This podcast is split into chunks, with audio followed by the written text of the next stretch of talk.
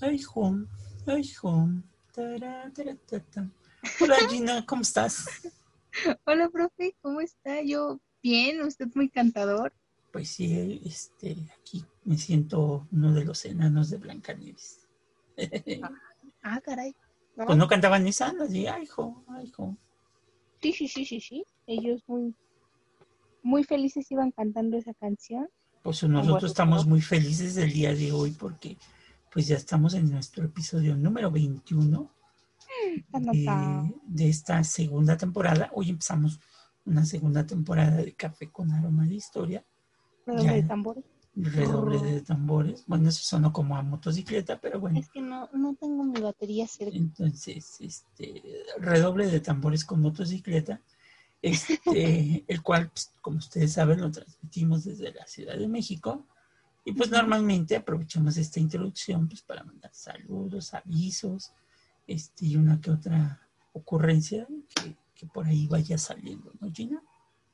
Ok, como ya saben, en este momento llega el conocido dato de los anuncios parroquiales.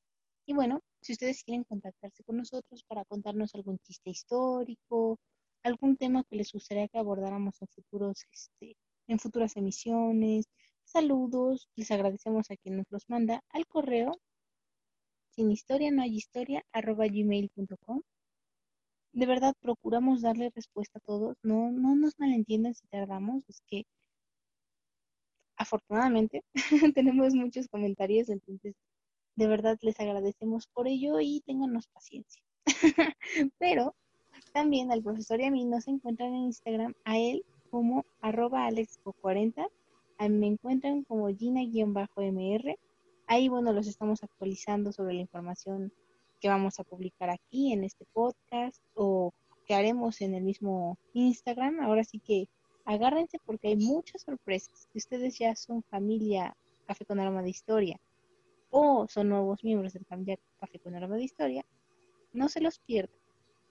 También recuerden seguir al perfil de arroba tlalocan in situ, que bueno, es la página de visitas históricas, pero pues en este momento las condiciones no lo permiten, pero habrá un día en el que sí se permiten, entonces estén al pendiente, porque una vez que el semáforo sea verde, nosotros no paramos.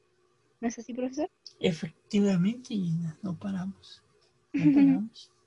Y obviamente, pues esperemos que, que nos, nos puedan acompañar para, para Sí. hacer recorridos y todo eso. De repente, ahora eh, subimos de repente fotos del centro en la noche.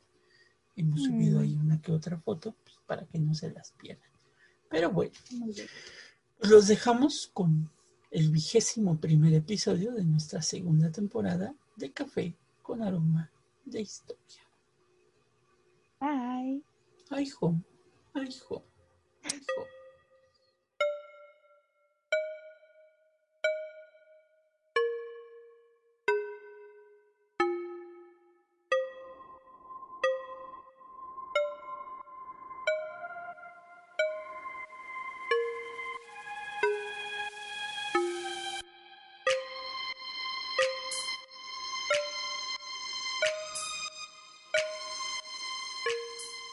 Bienvenidos al nuevo episodio de Café con Aroma de Historia, una narración histórica donde un servidor, Alejandro Godínez, le contará a Gina Medina y a los presentes un evento anecdótico de la historia de México que no encontrarás en otro lado y que podrás disfrutar mientras te tomas un buen café con nosotros. Hoy titulamos nuestro episodio 20, Los privilegios de la comida en la Nueva España. En este episodio vamos a platicar una visión de las prácticas alimentarias cotidianas de los habitantes del virreinato de la Nueva España. Mm, suena delicioso este capítulo. Sí, esperemos que les guste y si no han comido, pues aprovechen ahorita para, para comer mientras escuchan este episodio. Es Porque les va a dar hambre, yo sé lo que les digo. Así que vayan buscando alguna nevera. Efectivamente. Es más, pónganle pausa y vayan por, la- por las cosas a la nevera. Sí, sí, sí. Una sociedad fuertemente mestizada como la novohispana habría proporcionado que los grupos privilegiados, especialmente los de los centros urbanos, crearan diferenciaciones en el comer relacionadas con el costo de los alimentos y su accesibilidad para adquirirlos, al grado de crear una comida de lujo y otra diferenciada para los pobres, directamente relacionada con el ahorro dentro de una racionalidad perfectamente justificada por el pensamiento ilustrado. ¿Cuáles eran estos privilegios? Los viajeros y cronistas españoles que llegaron a la Nueva España no dejaron de alabar la riqueza natural de estas tierras, donde los frutos de los árboles tan abundantes y variados eran un regalo para ricos y pobres. Estos comentarios no solo fueron producto de la fascinación inicial por el Nuevo Mundo, descubierto en el siglo XVI. Fray Francisco de Ajofrín recorrió el territorio novohispano durante el año de 1763 y no dejó de reparar en la abundancia de los frutos regionales, la fertilidad de las semillas y la multiplicidad de los huertos y granjas que encontraba a su paso, tanto por tierras frías como también por tierras calientes. A simple vista, parecía que en la Nueva España no había que prever la forma de alimentarse, al menos de un modo tan riguroso como en Europa. Mire, es que eso sí es cierto. La verdad es que este territorio es muy fértil, o sea, la tierra es noble y da muchísimos frutos. Pues sí, y la ventaja es que los frutos están a la mano de, pues de cualquiera, ¿no? Claro, solo es cosa de que te decidas a, cultivar y bueno, esperar obviamente la temporada de, la fruta o verdura que hayas plantado. Los mercados repartidos a lo largo del territorio impresionaban a los viajeros por el surtido y abundancia de comida, aunque el más surtido del virreinato era sin duda el de la Ciudad de México. Hernán Cortés describió en el siglo XVI la zona de Tlatelolco y en el siglo XVII y XVIII viajeros como Giovanni Giamelli, Caredi y Juan de Vieira atestiguaron sobre todo el mercado del volador y muchas otras plazas en las que la gente podía encontrar todo el año hortalizas y frutas de toda especie. Mm, es que sí, ¿no? Bueno, a mí se me hace muy normal porque, bueno, yo vivo en México desde que nací, pero justamente cuando tuve la oportunidad de viajar a otro, a otro continente, me di cuenta que había países en donde verdaderamente no, no tienen fruta todo el año o sea, ni frutas ni verduras, y eso fue algo que me impactó porque, pues donde yo vengo, sí, cualquier año se te antoja cualquier fruta, cualquier verdura, y solo vas a comprarla al mercado, ¿no? Pero allá no. Efectivamente. Y esto, en gran medida, se debió que gran parte de esta alimentación provenía de las chinampas, verdaderos huertos flotantes de origen prehispánico que en el siglo XVIII previvían hacia, hacia la zona sur de la Ciudad de México. José María Alzate señaló lo mismo que los estudiosos de hoy ratifican, que en el suelo de las chinampas se cultivaban en una secuencia cíclica una asociación diversa de plantas con tiempos de maduración distintos. La producción intensiva de hortalizas, una agricultura independiente del régimen de lluvias y una condición acuática que beneficiaba el transporte de los cultivos, garantizó el abasto permanente de hortalizas a los habitantes de la Ciudad de México. Así es, ahora sí que todos los estados que estaban, que circundaban a la Ciudad de México eran quienes proveían de estas hortalizas a la misma.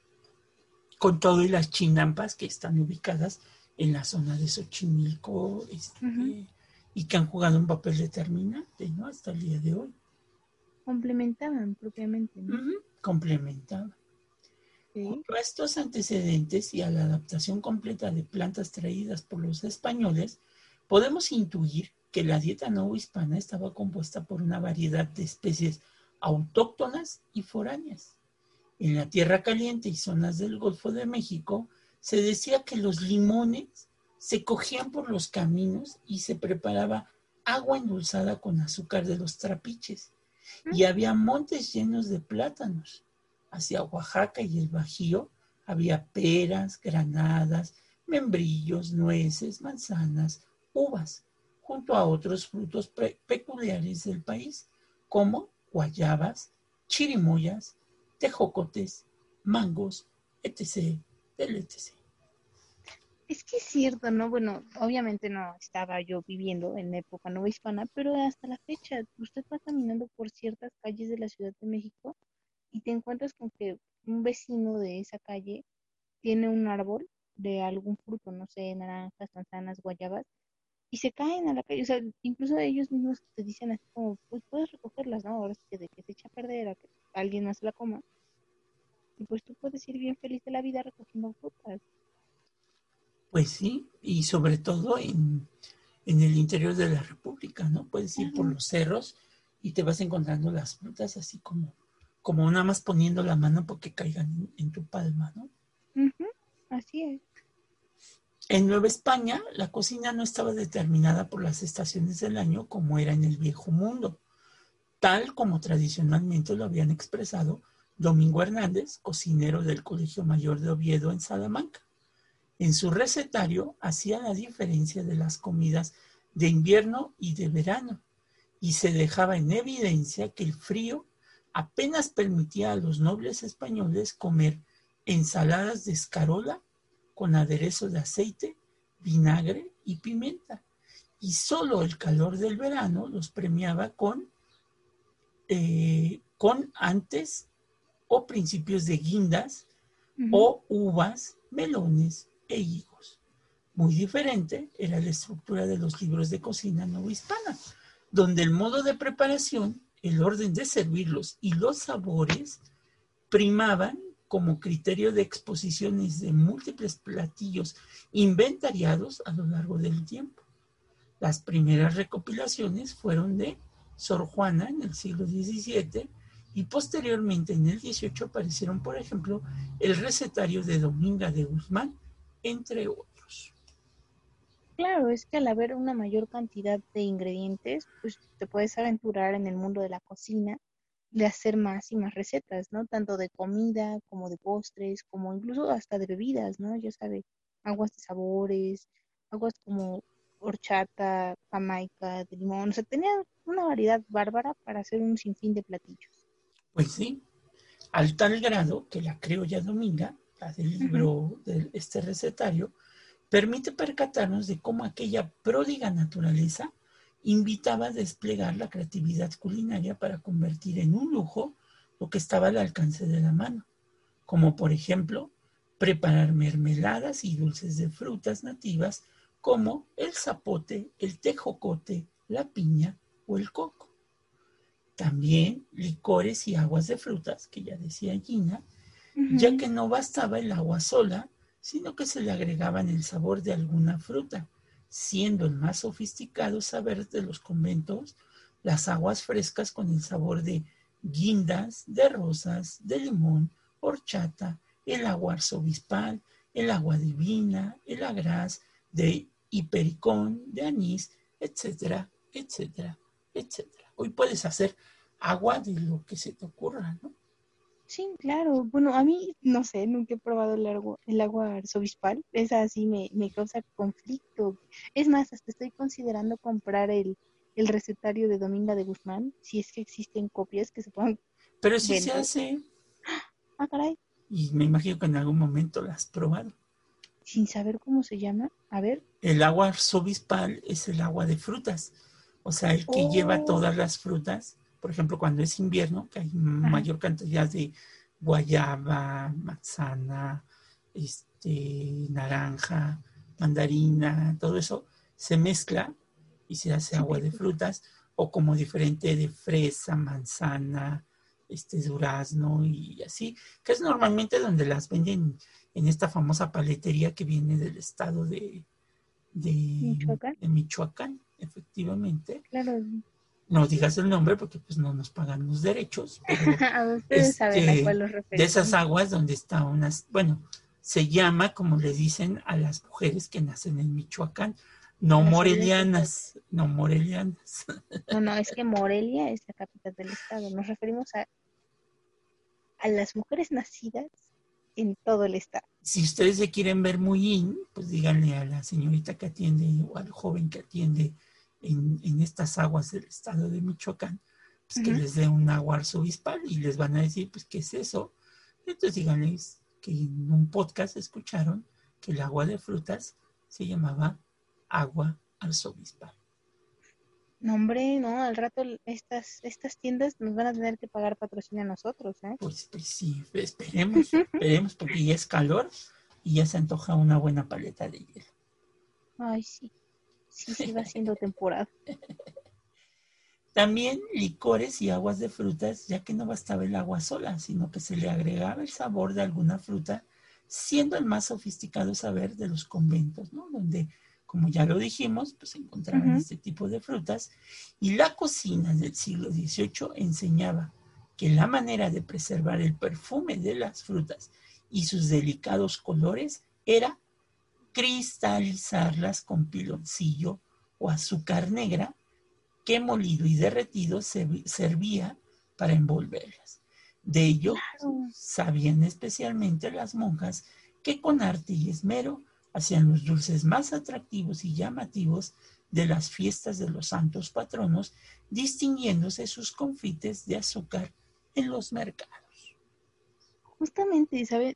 No sé, siempre había comido como la fruta cristalizada, pero no me había puesto a reparar en que en efecto el azúcar tiene la propiedad de mantener el color de, de la fruta. O sea, no es el sabor idéntico a la fruta, pero sí mantiene el color, la apariencia de la fruta, sí es muy real. Es más, incluso podría decir que lo resalta. Efectivamente, los franciscanos fueron los que enseñaron a los indígenas de Xochimilco a cristalizar la fruta. Oh, ah, pues ahora me explico porque la mayor cantidad de frutos, bueno, la feria de la, la fruta cristalizada se hace allí. en, ¿sí? en- en Xochimilco, aparte de que ahora pues no solamente son frutas, ¿no? Creo que nopales, chilacayotes, verduras. verduras, las que se utilizan ya cristalizadas, Zanahorias. ¿no? Zanahorias, chiles No, no he rellenos. comido esas, no, eso sí me da, no sé, no, no me he atrevido a comerlos, la verdad. Pues, también hay chiles, este, que, que se venden, limones con coco, Ah, esos sí, este, y que bueno, por ejemplo, en el estado de Puebla, saludos a, a los compadres poblanos por allá, Hola, hola. este, en el estado de Puebla, por ejemplo, hay una calle específica de puros dulces, Santa Clara. Santa Clara, en donde está el convento de Santa Clara, en donde, bueno, pues ustedes pueden encontrar una gran variedad de dulces que se hacían en la época colonial con las monjas de cada uno de los conventos, ¿no? Sí, es, ahora sí que es obligado en Puebla, si ustedes van a Puebla, Puebla, eh, ir a comprar a Santa Clara. No, no solo son dulces cristalizados, sino como dulces tradicionales. Borrachitos, novias, uy, las, las gorditas, buenísimas. Las gorditas, las flaquitas, las... No, es una Tú dijiste, yo no. Ay, ¿O de qué gordita estamos hablando? chistoso, ¿eh? De los dulces. Son, Ay, perdón, perdón por mi este, disvarío. ¿Qué pasa usted? El que hambre tiene en pan piensa. Ah, Sí, en las, fam- en, las famo- en las famosas gorditas de las monjas de Santa Clara. claro, son buenísimas, les digo, porque son como una galletita Exacto. Que, ay, no, no, no hay palabras para describir el sabor tan delicioso, se los juro. Tengo familia allá y cada que voy a Puebla, en serio, aman, aman comprar, o sea, ir a comprar, comprarnos. Es más, aprovechamos cualquier ocasión para ir a comprar de esas gorditas, porque, o sea, en lugar de galletas, ustedes la pueden comer y es buenísimo. Así que si van a Puebla, Que lo recomendable es que vayan a los dulces de Santa Clara, pero también toquen la ventana del convento de Santa Clara, de Ah, por las monjas, eh, cada, en la festividad, en la festividad de Santa Clara, este, las monjas preparan con la imagen de Santa Clara en el centro las famosas galletitas estas, las gorditas que dice Gina, que están sabrosísimas, este, con la imagen de Santa Clara. Y digo, dicen por ahí, porque bueno, pues a lo mejor ustedes piensan diferente, que todo lo que hacen las monjas sabe buenísimo. O sea, si ustedes hacen unas galletas normales de mantequilla saben buenas, pero uy, las hacen las monjas y yo no sé qué tienen, que en serio esas galletas se vuelven adictivas. Así que Los, Con polvo- medida, los ¿eh? polvos más mágicos místicos. La mezcla de azúcar y harinas llegó a la máxima expresión, no solo por la abundancia de ambos ingredientes en el territorio, sino por la sofisticación que alcanzaron sus preparaciones. El mismo recetario novohispano del siglo XVIII detalla una veintena de modos de preparar buñuelos, masas para pasteles finos, pastelitos y bizcochos. Así también, el recetario de Dominga de Guzmán se detallan otras tantas maneras de preparar bizcochos con queso, con almendras, avellanas, chocolate, naranja, limón y castaña. Ay, Dios, no, ya. Está despertando la golosa que hay en mí, ¿eh? Está despertando la golosa de Gina, pero te dije que si habías comido. No, pues sí, pero es que este, este es de los postres, hijos. Que bueno, cuando uno va con las monjas y compra este tipo de dulces, pues también está pecando si compra muchos y come muchos, ¿no? Ah, no, no, no, es que hay que comprarlos, pero comerlos con mesura para no caer en Eh, pecado. Efectivamente.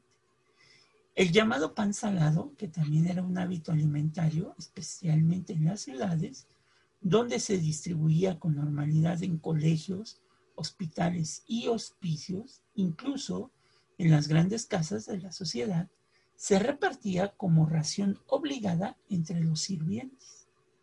Las distinciones sociales estaban no solo en las cantidades, sino en lo reinado, en el rellenado, perdón, de sus ingredientes. O sea, si todos podían comer bolillos, pero algunos rellenos y otros sin relleno, ¿no?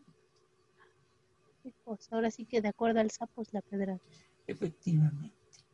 En la Ciudad de México, los panes eran de hogazas de más de 600 gramos, cuando era de pan común, y un poco más pequeñas si eran de pan floreado, es decir, los que se hacían de harina blanca y reinada. También existía el pan especial, de tipo francés, español y floreado especial. El pan vaso y la semita eran para el pueblo, hechos de esquilmos de harinas, trigos averiados y el salvado. O sea, todo lo que sobraba Ajá. ya no se iba a ocupar, de ahí se sacaban los pan vasos y las semitas. Miren nada más, y ahora esos son, bueno, base de comidas, las semitas poblanas y los pambazos, bueno, en todos lados los podemos comer, ¿no? Sí, y aparte, pues ya ves, bueno, que si tú vas a esta panadería, pues no tan fina, pero sí de renombre, que no voy a decir el nombre, y que su nombre tiene que ver con el futuro, o sea, Ah, la, ya sabrás cuál. ustedes saben, imagínense. exactamente. Pues obviamente ahí sí puedes encontrar pan vasos y semitas, pues de calidad, ¿no? Mm, bueno, Obviamente, el refinamiento de los panes se pagaba con una menor cantidad recibida, es decir, mientras descendía la calidad de los panes, aumentaba el peso por unidad. Así que los panes más caros eran los más livianos y viceversa. En consecuencia, los consumidores compraron durante todo el siglo XVIII más gramos de pan común que de floreado por una moneda de medio real. Pues es como eran nuestros bolillos, ¿no? ajá. Que nos los dan rellenos de migajón, ¿no? Sí, sí, sí. Solitos. Y tiene, ahí la gente tiene la costumbre de sacarle todo el migajón.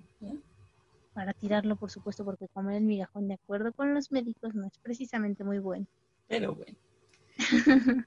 Entre masas y harinas, el nixtamal era la masa más común. Se preparaba de granos secos de maíz que se ponían a cocer en agua y cal y se dejaba reposar hasta el día siguiente. Entonces se los lavaba y se procedía a molerlos en el metate, agregando agua hasta conseguir una masa suave y uniforme. Con ella se preparaban tamales y tortillas, alimentos que acompañaban desde el desayuno.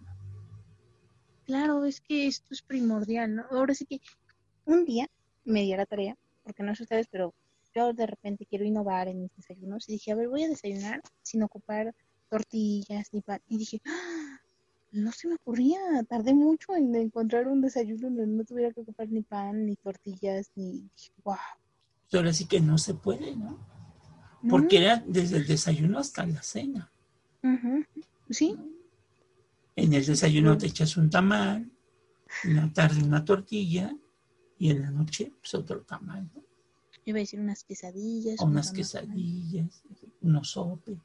Unos sopes. Ay, no, ya, basta. ¿Por qué se utilizaba mucho el nixtamal? Por su cocción rápida sobre el comal y facilitaba darle forma de diversas maneras que ustedes se puedan imaginar y según las necesidades requeridas también permitía contar con un pan que siempre se comía fresco y caliente y abundante y masivamente. Realmente las gorditas, los clacoyos, todo eso, pues eran una referencia del pan que los ricos comían, nada más que pues de forma diversa, con otro material, ¿no? Lo alteraban para que pareciera. Efectivamente. Del mismo modo, la harina de, la harina, perdón, la harina. La harina de maíz servía para preparar bebidas matutinas como el famosísimo atole, que es maíz molido y colado y de hecho de modo de la poleada que queda más blanco y que se almendra de una manera molida este, y que era regular el alimento de la gente pobre y desvalida. Mm. Incluso su consumo era aconsejado para los enfermos, pues no er, irritaba los intestinos y evitaba la fatiga. También se podía servir de refresco y sustento de los viajeros. En su presentación de pozol, bebida de indios compuesta de cacao y maíz, con algunos otros ingredientes de que se hace una masa blanca, que beben desleída en agua fría o caliente y tiene un agrito no despreciable. Es decir, el maíz se consumía dulce o salado y mezclado con diversos ingredientes. El tamal es el mejor ejemplo, ya que se podía rellenar tal como lo hizo notar Juan de Vieira, con carne de cerdo, chile, camarón, pescado o inclusive con dulces de frutas. Nombre de lo que se perdía la sociedad rica de la Nueva España no probar el atole. O sea, es que si ustedes han probado un atole, concuerdan conmigo de que no hay como que recompone. O sea, amaneces en la mañana triste, cabizbajo, te tomas un atole y hasta sientes como que un apapacho. Buenísimo. No sé, yo, yo lo pienso así porque, bueno, a la hora del desayuno estás iniciando tu día, necesitas fuerza y tomas un atole buenísimo. Buenísimo. Puede ser un un champurrado, hasta un atole, o sea, desde un atole blanco hasta un champurrado, porque hay muchísimas variedades de atole. Eh, bueno, no, pobres de los ricos hispanos, no sabía. El atole, para los que no son de México, el atole es lo puro, ah, lo que se hace con el puro maíz, y el champurrado es el que se le añade frutas, este, ya sea guayaba, este, bueno, yo he probado nada más de guayaba, de chocolate. chocolate son los más comunes, ¿no? En Guanajuato es en el mercado, ay, es el mercado Hidalgo de Guanajuato, en donde ustedes pueden encontrar un sinfín de sabores de atole, en serio. Si vienen a pues México, vayan, para allá. Y si están en la Ciudad de México, en cualquier esquina por las mañanas, todos los días van a encontrar tamales y atole. De lunes a domingo. Y así se lo deben de comer su tamalito de mole, chile verde, chile rojo, rajas, este dulce, dulce con piña, dulce con pasas, dulce sin pasas, pero siempre acompañado con un buen atole. En guajolota ¿no? En guajolota también. Bueno, es que algunos somos de gustos excéntricos. Entonces una ah. guajolota nunca se desprecia. La ah, guajolota es un tamal con un bolillo como si fuera una torta, pero de tamal. Sí, buenísimo. Yo sé que van a decir qué aberración, pero cuando lo prueben van a decir que encanto. Efectivo. Sin duda, fue una gran innovación dentro de lo que había sido la dieta tradicional prehispánica, mezclar el maíz con grasa de cerdo. Antes de la conquista, los indígenas no usaban grasa en la preparación de los alimentos y no los freían. La manteca fue introducida por los españoles, adoptada por los criollos y mestizos y finalmente asimilada por los nativos, los que la incorporaron como ingrediente que daba sabor a sus alimentos y no necesariamente como medio de cocción. Así, la grasa pasó a incorporarse a los frijoles, al pozole y a la masa de los tamales. Y nada más. Entonces, ay, es que dicen que el puerco y todo lo que viene de él es buenísimo, pero bien peligroso para la salud. Pero ay, no. Todo con medida. Pues sí, todo con medida. Además del gusto por el sabor grasoso, en la época se buscaba dar consistencia o densidad a las comidas, especialmente a los caldos de carne. Se les agregaba un cuarto de gallina, cuya piel y grasa natural daba fortaleza a los enfermos. Con el mismo afán se utilizaba el tocino, conveniente poner en las ollas o, marmitas algunas porciones de este, o sea, del tocino, y con este se disimule la flaqueza que se experimenta en los caldos. O sea, yo nunca he probado un caldo con tocino, pero... No, yo tampoco. Pero pues bueno, aquí nos están dando esta opción, ¿no? Ahí si lo prueban nos avisan. Efectivamente. Los caldos eran de carne de carnero o de res combinada con gallina. Lo que otorgaba particular sabor era la res, más insípida y con menos grasa que obviamente la carne de carnero. Para José Antonio de Alzate, el carnero era más saludable precisamente por su alto contenido de grasas, idea que se refrenda con dietas de hospitales donde se recomendaba a los enfermos y solo si no disponían de carnero se les podía dar de res.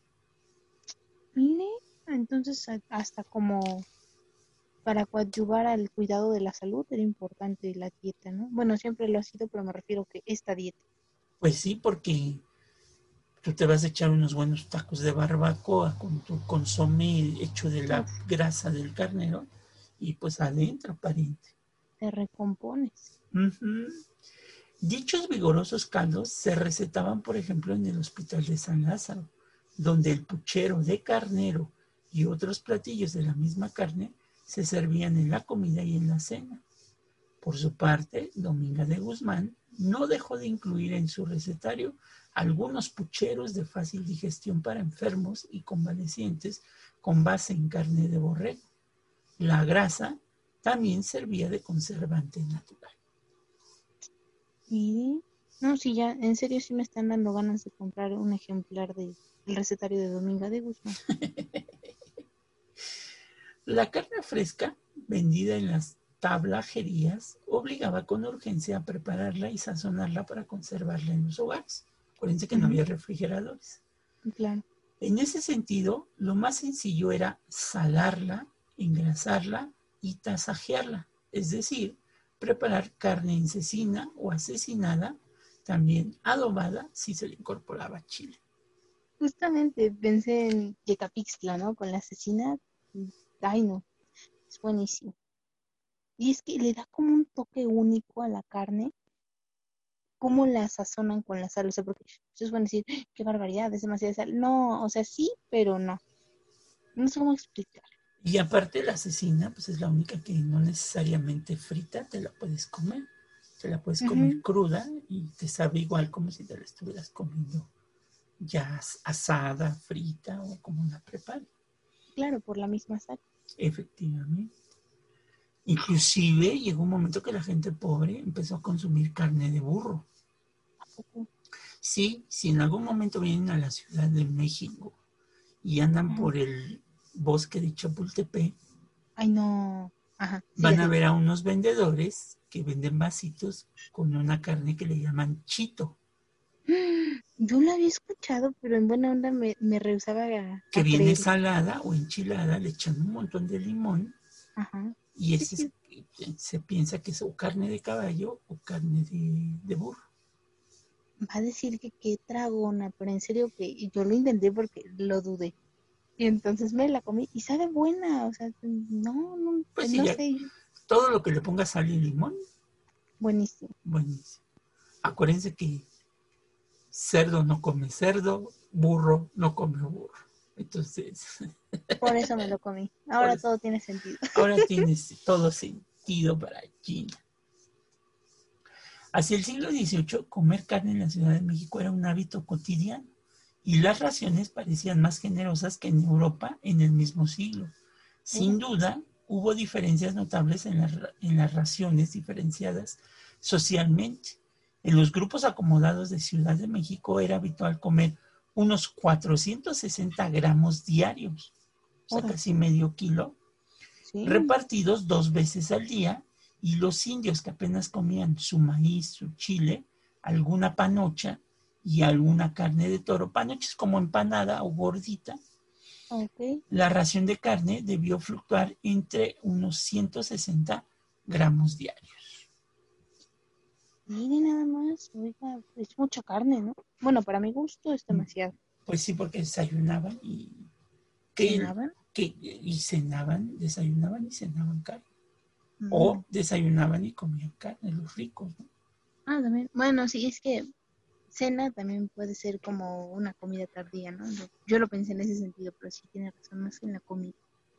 Pues sí, entonces esto pues, nos está hablando de 160 gramos diarios para los pobres y medio kilo para los, para los ricos. ¿no?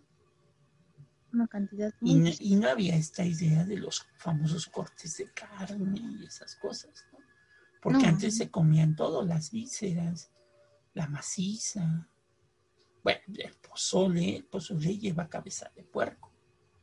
Ay, no sé, bueno, aquí ¿Qué? en mi casa lo hacemos con codillo porque eh, me, me rehúso a abrir una cazuela y ver la cabeza del puerco, la verdad. Bueno, pero ¿para qué ves la cabeza? Pues la cortas en pedacitos y Ah, no, no, no siga ya. y te comes todas las partes, trompa, buche, este, na- bueno, la nana es la colita del, del cerdo, este, ¿nunca has probado nana? No. Ay, es muy rica, hasta te venden la colita así Ay, frita de- del, del cerdo, nana, buche, este, hígado, riñón, cabeza, ojo, este, trompa, todo se come, ¿no? Todo se puede comer. En tu pozole tú le puedes echar así todo. Cortadito en cuadritos, pues ya no te sabe tan feo. Lo que le decía, del puerco todo se aprovecha. Pues sí, ahí- ustedes vengan a un mercado tradicional, ya hablaremos de los mercados, pero vengan a un mercado tradicional en México, si no son de aquí, y van a ver en casi todas las carnicerías las cabezas de puerco Eso sí, eh, colgadas, ¿no? sí, colgadas o en refris. Sí, sí, sí. Entonces, no se preocupen por eso. El consumo de carne de res, carnero y cerdo existió abundantemente en el virreinato. En el siglo XVIII, la Ciudad de México entre- entraba anualmente Ujú. entre 15.000 y 30.000 reses, Uy, unas 250.000 a 300.000 cabezas de carnero, además de 50.000 cerdos anualmente para surtir una ciudad de casi 120 mil habitantes. Por su parte, en Guadalajara se sacrificaban anualmente 3 mil y 5 mil reses y unos 3 mil y 8 mil borregos para una población de 64 mil habitantes en 1793. Así también, en Valladolid o en Michoacán, se sacrificaban alrededor de 1.800 reses y entre 5.000 y 8.000 carneros para surtir a 17.000 personas ese mismo año y en Cuernavaca se ha estimado que se requerían unas 4.000 reses para abastecer a 40.800 personas. mire, bueno, obviamente la cantidad de animales iba en función de la cantidad de habitantes, pero Efectivamente, qué cifras. qué cifras. O sea, si se consumía carne, a, más no decir. Por mayor. Ujú. Los guisados de carne en general no siempre eran de grandes trozos, sino simplemente picadillos de carne, bofes, sesos, manitas, cabezas, menudo, morcilla, chorizo, jamón, etc. Todo se preparaba con variedad de hortalizas, habiendo combinaciones corrientes como el jitomate, el chile ancho y las cebollas. Claro, es, ahora sí que esos ingredientes son los que se ocupan como para darle adobo a una carne. Bueno, no, no propiamente el adobo, pero sí un Sí, el sabor. También otras más sofisticadas con ajo, aceitunas, alcaparras, en preparaciones más complejas donde las carnes se estofaban, se enrollaban, se amoldaban o se cocían con infinidad de ingredientes como el plátano, el camote, la piña, la manzana, la pera y el betabel para dar sazones agridulces a los guisados. Eso de que hoy los chefs hacen, el chef del restaurante no sé qué, de la calle de Masai hizo un, un chile con camote de no sé qué y que no sé cuándo. O sea, no es nada nuevo. ¿eh? Asaltaron a Dominga de Guzmán. Yo creo. Solo por lujo, las carnes se rellenaban o mezclaban con frutos secos, tales como las nueces, los piñones, las almendras, las pasas y el ajonjolí tostado. Se aderezaban con azafrán, clavo, pimienta, canela, perejil, acitrón, chiles verdes, chile ancho, tomachiles. Los guisados más sofisticados eran agridulces, consistentes, grasosos y coloridos. En ellos todo se mezclaba y se disfrutaba como un conjunto indisoluble de sabores y aromas. Pienso en el niño envuelto. O sea, por esta descripción, es, es un guisado, el niño envuelto. No crean que es un niño, es carne No. de puerco. No se espanten. No, no. Es carne de puerco y le envuelven con estos ingredientes que estaba mencionando el profesor. Y bueno, en la cocción agarra la carne el sabor de los ingredientes y pues bueno, sabe muy bueno. Sí, el niño envuelto. Hasta hambre me dio. Ay, qué bárbaro. Fuera del ámbito de la salud, lo más lujoso era combinar sabores y sorprender a los comensales, al extremo de producir la fusión más compleja y rara, tal como se dio en el platillo que hoy en día es el más típico de la cocina mexicana, el mole. Uf. El señor Mol. O sea. que como los que no conocen, se dice que fue creado por monjas poblanas en el siglo XVII para satisfacer el paladar de un virrey. El Mm. mole originalmente se preparó con guajolote o como se le conoce, pavo, Mm. variedad de chiles, entre ellos pasilla, chipotle, ancho y mulato, los que se tostaban y molían junto a granos de cacao, cacahuate, almendra, nueces, pasitas, canela, anís, además de manteca y el ajonjolí. Aunque sin duda su ingrediente más atractivo era el cacao o chocolate, que al parecer estaba presente en el quehacer cotidiano de las cocinas del virreinato. Ok. No, pues es que esto era como un básico y bueno, pues actualmente no podría concebir la comida mexicana sin pensar en mole. Y sí. Y si van a comer un mole, deben de prepararlo todo, ¿eh? molerlo todo para que hagan su pasta, porque ahora aquí en México puedes comprar la pasta, le echas agüita, lo mueves y ya está tu mole. Este, o puedes comprar tu latita de, de, de mole Doña Mary, este, eh, que también nada más le echas agüita y ya no. El chiste es moler todos los chiles, el chocolate, todo, todo, para Ver la que, preparación. para que hagan un buen mole. ¿no? Exacto. China no sabe. No sabe igual. No, no sabe igual. El cacao se hizo tan popular que hasta se debatió su consumo porque se consideró que no era una simple bebida, sino más bien un alimento bastante complejo del que se decía interrumpía las, las prácticas de ayuno religioso entre la población. Que al día de hoy hay mucha gente que todavía en Semana Santa se pone como penitencia no comer chocolate hasta que termine la Semana Santa. Bueno, de toda la cuaresma, más bien. Es parte del ayuno. Hay que ser muy católicos, así como ellos en esos momentos. Pues sí. Fue acuciosamente analizado por los religiosos y sabios del siglo XVII, quienes escribieron sobre sus componentes y efectos en las personas. Bajo ese análisis resultó una bebida apropiada para toda clase de estómagos, siempre y cuando no se bebiera en exceso. Se consideró que le devolvía la fuerza y el equilibrio al cuerpo. Incluso algunos lo bebían para estimular el trabajo nocturno y la llamada lucidez burguesa. Lucidez.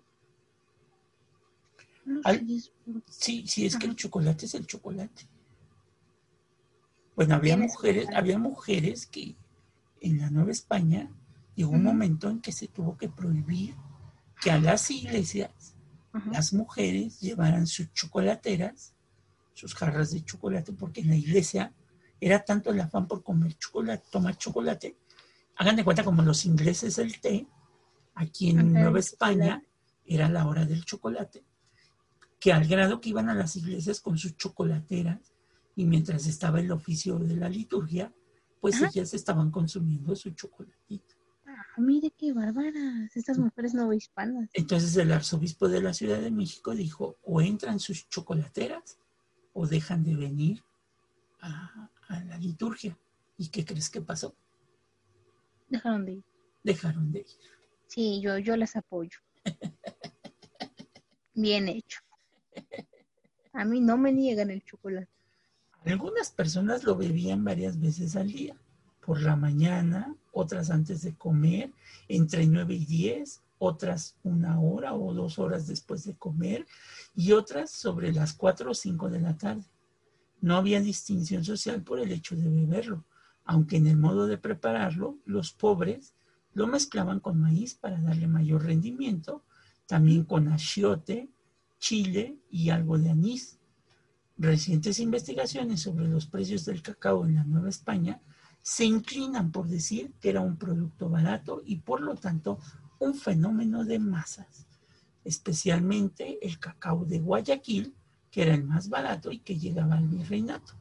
Se decía que no había negro ni peón que no lo tome cada día y los más acomodados cuatro veces al día. Miren, si quieren hacer su chocolate ya tienen su eslogan, ¿no? Este es bueno.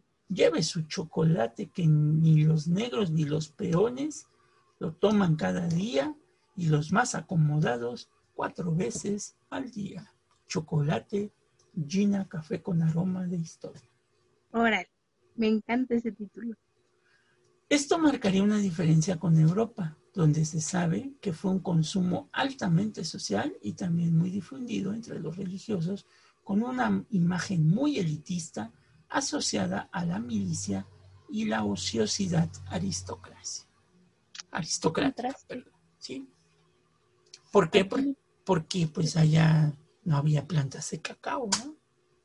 mm, ese es un factor muy importante. Y exportar, bueno, importar un producto siempre es caro. Efectivamente. Entonces, pues bueno, queríamos iniciar esta plática que la vamos a dedicar, yo creo que como otros dos, dos episodios a la comida, porque vamos a hablarles en nuestro siguiente episodio sobre los tipos de buñuelos, los tipos de galletas, los dulces, y entonces Gina este, va a sufrir mucho. Sí, la verdad. este, Va a sufrir mucho en el siguiente episodio que no se deben de perder. No, no se lo pierdan porque, o sea, va a estar bueno. Literalmente va a va a estar estar requete bueno. ¿no? Aparte una de una esposa del virrey, no lo vamos a decir ahorita, pero este, una de, de los, de las esposas de uno de los virreyes fue también este, criticada porque nada más se la pasaba comiendo y tomando chocolate con galletitas. La gente critica muchas cosas. Sí, sí, sí, sí. Pero bueno. Pues hasta aquí hemos llegado a nuestro episodio del día de hoy. Esperemos que no se pierdan nuestro siguiente, em, ¿cómo decirle? Gastronómico episodio. Este, Gastronómico. En donde vamos a seguir hablando de la comida para que vean pues cómo se comportaba la sociedad en la época colonial con respecto a la alimentación. Ok. Pues bueno, Entonces, no se lo pierdan, esténse atentos y nos escuchamos el próximo viernes. y ahí pueden estar los antecedentes en el otro episodio del por qué hay mucha obesidad en México. Si desde este ya daba tintes, el próximo yo creo que los compensemos. Efectivamente. Pero bueno, Nos vemos, se despide de ustedes. Gina Medina. Alejandro Godínez y nos vemos la próxima, como siempre, diciéndoles buenos días, buenas tardes, buenas noches, buenas madrugadas, sea en el día en que nos estén escuchando. Nos vemos, Gina. Bye bye, profe. Sale. Adiós. Adiós.